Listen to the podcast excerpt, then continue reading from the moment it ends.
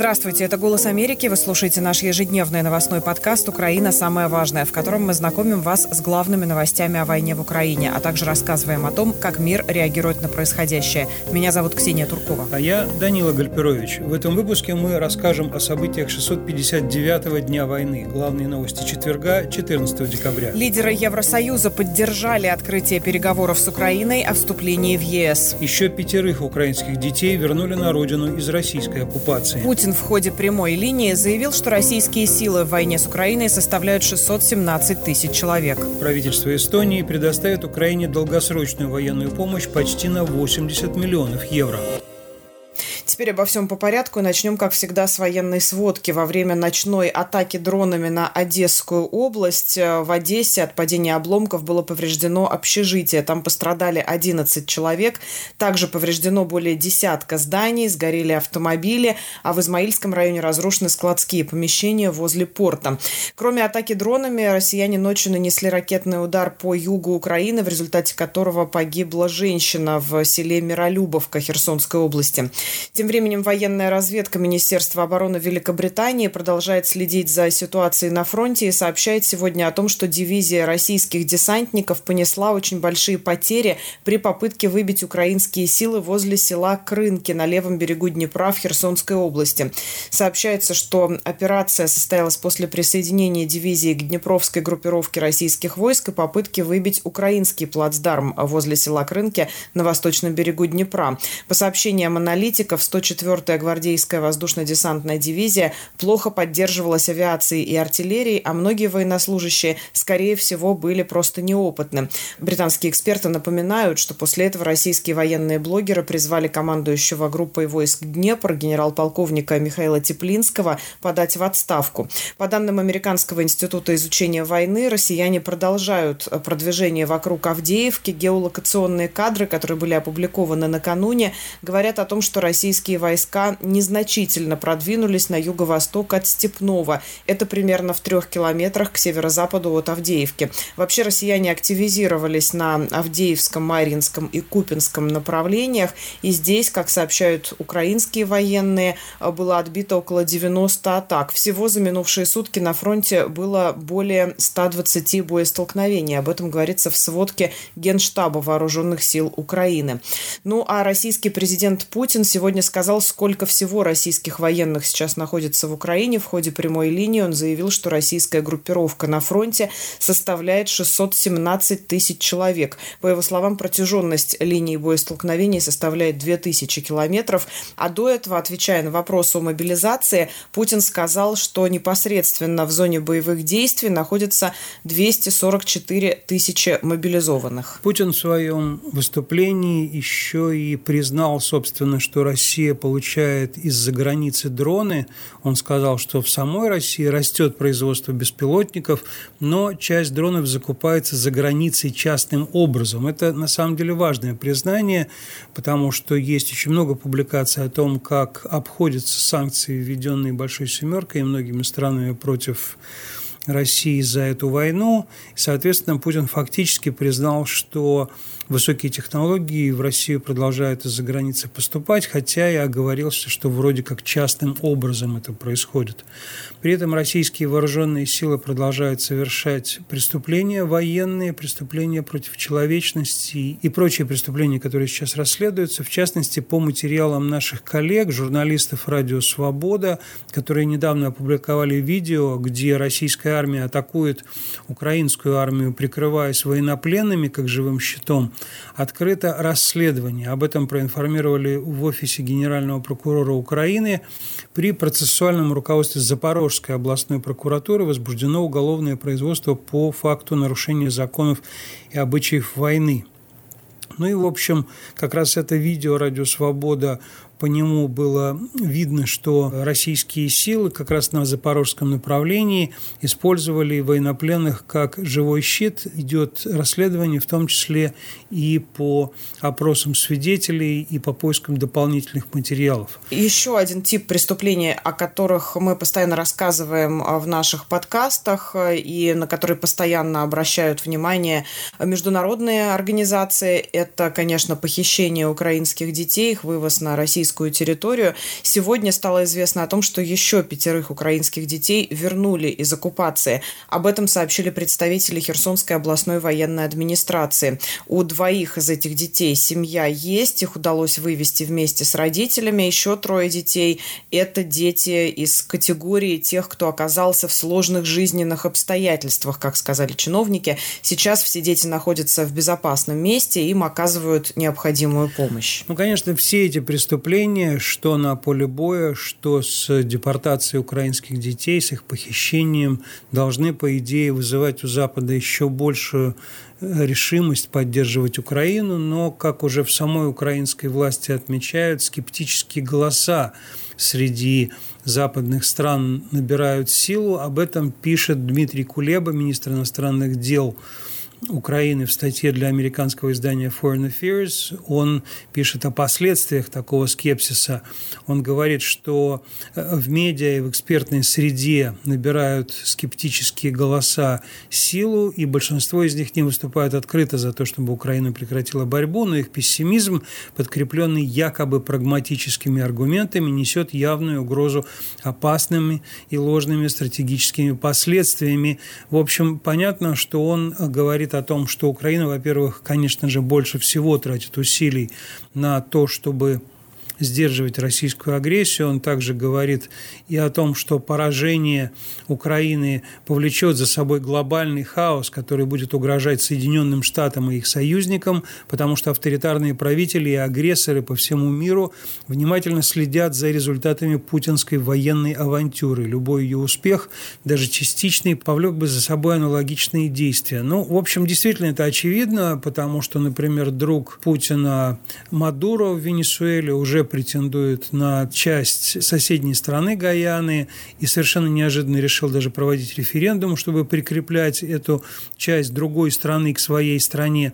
В общем, мнение Дмитрия Кулебы достаточно однозначно, и надо сказать, что дискуссии на международных площадках, которые сегодня начались, подтверждают очень серьезную воспаленность этой темы. Но много дискуссий в эти дни было и вокруг того, одобрит ли Евросоюз рекомендацию об открытии переговоров с Украиной Украины о вступлении в ЕС. И в итоге лидеры Европейского Союза на саммите в Брюсселе, который проходит как раз в эти дни, одобрили эту рекомендацию. Я напомню, что открытие переговоров требует согласия всех лидеров ЕС, в том числе и Венгрии, которая, как известно, до последнего сопротивлялась и заявляла о том, что не согласна с таким решением. И сначала было непонятно, как вообще удалось уговорить Орбана поменять позицию. Похоже, что Евросоюзу пришлось прибегнуть к некоему трюку процедурному, дипломатическому, называйте его как угодно, но очевидно, что это танго танцевали двое, то есть не только Евросоюз, но и сам Орбан во время голосования о том, открывать ли переговоры с Украиной о вступлении в Евросоюз, Виктор Орбан просто вышел из того зала, где это происходило. Он знал, что сейчас состоится голосование, и просто не участвовал в нем. И чиновники Евросоюза говорят, главное, что никто не выступил против этого решения. Таким образом, Евросоюз согласовал решение о начале переговоров с Украиной и Молдовой и о предоставлении Грузии статуса кандидата в ЕС. Юридически это абсолютно в соответствии с правилами. Да, мы приняли это решение без присутствия Орбана, но не за его спиной. Он знал, что будет голосоваться это решение и вышел из комнаты. То есть получается, что нельзя сказать, что его уговорили, но в то же время он и пошел на какую какую-то уступку, вот такую процедурную. Да, но с другой стороны, я думаю, что именно про такое разрешение этого конфликта он, возможно, разговаривал где-то за спиной у всех и так далее, потому что, опять же, чиновники ЕС подчеркивают, что он знал о голосовании и он как бы не хотел показаться мягким парнем, а наоборот таким твердым лидером, поэтому он ушел просто из зала, но не помешал коллегам по Евросоюзу принять это решение. Я напомню, когда Виктор Орбан приехал в Брюссель, он разговаривал с журналистами, говорил, что из семи условий, которые Венгрия поставила ЕС для того, чтобы соглашаться на начало переговоров. Украина выполнила, по его словам, лишь три.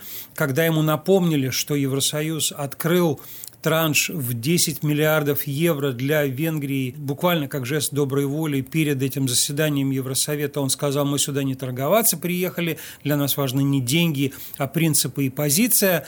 Но вот оказалось, что при всей этой помпе, которая исходила от Виктора Орбана, он нашел лазейку, чтобы и не показаться совсем уж мягким, и не заблокировать решение о начале переговоров. Ну, надо сказать, что, например, э, глава нидерландского правительства Марк Рютте, многолетний глава, он э, говорил о том, что был уверен в том, что Орбан уступит и саммит ЕС достигнет согласия по Украине.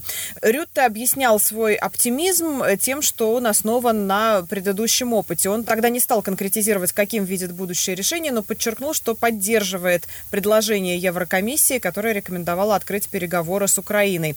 В свою очередь, канцлер Германии Олаф Шольц тоже говорил о том, что договориться с Орбаном в итоге удастся. Я уже говорил в немецком Бундестаге, Германия очень поддерживает предложение комиссии по Украине, поэтому мы будем активно пытаться достичь хорошего европейского взаимопонимания. И говоря конкретно о вето венгерского премьера Виктора Орбана, Шольц отмечал, что сейчас важно, чтобы все друг с другом поговорили и чтобы это произошло с добрым намерением. Ну, вероятно, все уже примерно понимают характер характер Виктора Орбана, что он способен договариваться на своих условиях. Между тем, важно, что ты упомянула Олафа Шольца, потому что Владимир Зеленский после всего этого с необъявленным визитом прибыл в Германию.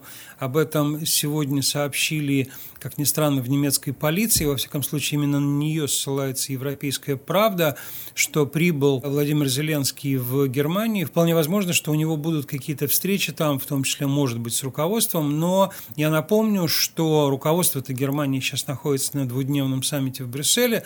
Так или иначе, сейчас Владимир Зеленский, по сообщениям «Европейской правды», находится в Германии. Ну, то, что Украина остается приоритетом, следует из повестки дня Евросовета, в которой первым вопросом Шарль Мишель поставил многолетний бюджет Евросоюза и пересмотр которого, собственно, включает финансирование для Украины тех самых 50 миллиардов евро. Понятно, что обсуждение ведется по таким вопросам, как уровень свежих денег, сверхфинансирования для Украины и приоритеты – это предсказуемость, непрерывное финансирование для Украины, миграция, фонд солидарности и так далее. В общем, пресс-секретарь Шарля Мишеля Екатерина Кассинг сказала, что пока есть очень широкая поддержка Украины, цифры, представленные сейчас в таблице, составляют примерно треть от первоначально предложенных в пересчете на свежие деньги, больше внимания уделяется появляется перераспределению ресурсов и появляется более четкое понимание приоритетов. Но Европа продолжает Украине помогать, и особенно э, четкую позицию высказывают, как всегда, страны Балтии. Правительство Эстонии приняло решение предоставить Украине для защиты от России долгосрочную военную помощь почти на 80 миллионов евро. Новый пакет включает э, большое количество противотанковых ракет «Джавелин», пулеметы, боеприпасы для легкого вооружения, различные транспортные средства и суда, а также водолазное снаряжение. Правительство Эстонии при этом не разглашает точные суммы помощи из соображений безопасности. Этот пакет помощи сформирован, чтобы принести максимальную пользу Украине без ущерба для собственной обороноспособности Эстонии. Мы заменяем необходимые запасы, пояснил министр обороны Ханно Певкур. Ну а братская Эстония страна Финляндия, в общем, делает все для того, чтобы в Москве не очень радовались любым промедлением или каким-то заменам заминкам с помощью Украине. В любом случае для России на этом фланге складывается совсем неблагоприятная обстановка, потому что, например, сегодня пришла новость о том, что Финляндия откроет для войск США 15 военных районов. Об этом сообщил министр обороны Финляндии Анти Хякенен. Ну и его коллега по правительству, министр иностранных дел Галина Валтанен, они вместе комментировали сегодня, собственно, принятое решение правительства Финляндии о том, как реализовывать соглашение об оборонном сотрудничестве между Финляндией и США Планируется это соглашение подписать в будущий понедельник. Разработка его очень давно шла. Я помню, как я рассказывал об этом несколько лет назад с комментариями представителей финского парламента. Но очевидно, что теперь в Финляндии будет довольно серьезное присутствие войск США. Если речь идет о 15 районах, там будут и войска, и склады. Ну и кроме этого, Финляндия сегодня приняла решение снова закрыть границу с Россией. Раньше была новость о том, что вроде бы три пункта откроют и так далее. Были, видимо, какие-то соображения для такого временного открытия, но опять закрывают все это. И Мария Рантанен, э, министр внутренних дел Финляндии, сказала, что правительство полностью закроет границу с Россией. Об этом информирует издание «Или». Ну и кроме этого еще Финляндия взяла и отняла все эти замечательные поезда «Аллегра», которые ходили между Финляндией и Россией до начала войны, естественно. И понятно, что для России это стало неожиданностью, а Финляндия просто взяла их на основании права залога и совершенно очевидно, что для российских железных дорог этот шаг Хельсинки стал неожиданностью.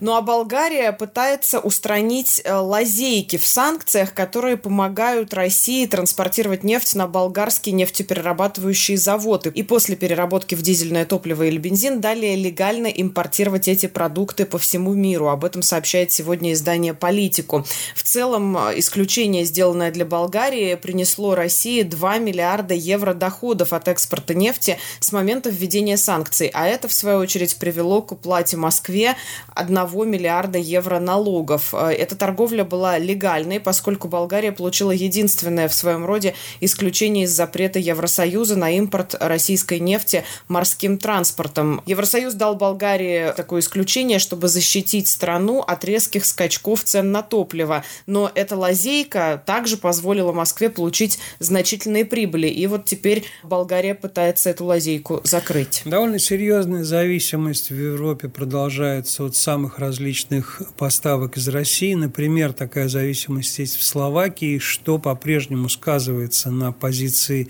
этой страны и в отношении вступления Украины в НАТО, и в отношении вообще возможной победы Украины на поле боя. Это еще раз подтвердил популист, премьер-министр Словакии Роберт Фицо, который провел совместную пресс-конференцию с генсеком НАТО Йенсом Столтенбергом. Он сказал, что его мнение расходится с мнением генерального секретаря НАТО по поводу ситуации в Украине. Он говорит, я открыто заявил, что мы в моем правительстве не верим в военные решения конфликта в Украине. Нам не хватает мирной инициативы и не имеет значения, на какой платформе ее реализовывать, внутри ЕС или НАТО. Но он при этом осторожно так добавил, что Словакия не отказывается от гуманитарной помощи Украине и что страна осознает и намерена выполнять свои обязательства в рамках НАТО. То есть очевидно совершенно, что он не такой радикальный, как Орбан, и вполне возможно у него нет таких рычагов в общении с властями Евросоюза, которые есть у Орбана. В том числе, например, у Фицо нет такого авторитарного единства власти внутри своей страны, как то авторитарное единство власти, которое выстроил в Венгрии Виктор Орбан. Ну и, наверное, последнее заявление из раздела о помощи Украине, и оно довольно важное. Премьер-министр этой страны Денис Шмыгаль сообщил, что на счета Украины поступило около 900 миллионов долларов от Международного валютного фонда – я напомню, совсем недавно Зеленский встречался с главой МВФ Кристалиной Георгиевой. В общем, очевидно, что МВФ также поддерживает Украину. И ну, довольно большая сумма в долларах сейчас поможет, конечно, Украине отчасти пережить эту зиму. Вообще помощь международных финансовых организаций для Украины важна. Ну, теперь переходим к нашей постоянной рубрике «Кого, где, за что». И в ней снова будет Путин, о котором мы сегодня уже говорили, потому что он дал четырехчасовую пресс-конференцию, она же прямая линия. Эти два формата были совмещены. Почему он у нас в рубрике «Кого, где, за что?» Потому что он упомянул арестованного в России корреспондента Wall Street Journal Эвана Гершковича. Во время прямой линии он ответил на вопрос журналистки Нью-Йорк Таймс о возможном обмене Гершковича на кого-либо еще. Если ему продлили содержание под стражей, то это сделано по решению суда, сказал Путин. Так что сказать, что это без суда и следствия, некорректно. Что касается возможной выдачи этих граждан на родину, вы говорите, почему бы им не вернуться на родину, а почему бы им не совершать правонарушения на территории Российской Федерации? Это все риторика. Мы не то чтобы отказались их возвращать, мы не отказываемся. Мы хотим договориться, и эти договоренности должны быть взаимоприемлемыми и должны устраивать обе стороны. У нас на этот счет есть контакты с американскими партнерами, сказал Путин и намекнул таким образом, что какой-то диалог идет. Ну да, под этими гражданами он имел в виду не только Ивана Гершковича, но и Пола Уиллана, который, в общем, был уже давно задержан, осужден и довольно тяжело сидит, что называется, в России. Там даже драки, где-то его били в тех местах, где он сидит. Ну, в общем, очевидно, что США будут бороться дальше за освобождение всех американских граждан, которые были задержаны Россией, и понятно, что фактически Кремль держит этих людей в заложников, ну, в том числе и за Алсу Курмашеву, которая сейчас находится в заключении в России, против которой возбуждено еще одно уголовное дело. Очевидно совершенно, что этих людей нужно оттуда доставать. На этом заканчиваем наш очередной выпуск. Не забывайте подписываться на нас в Google и Apple подкастах, а также слушать нас в приложении «Эхо». С вами были Ксения Туркова и Данила Гальперович. До встречи. Большое вам спасибо за внимание. Продолжим завтра.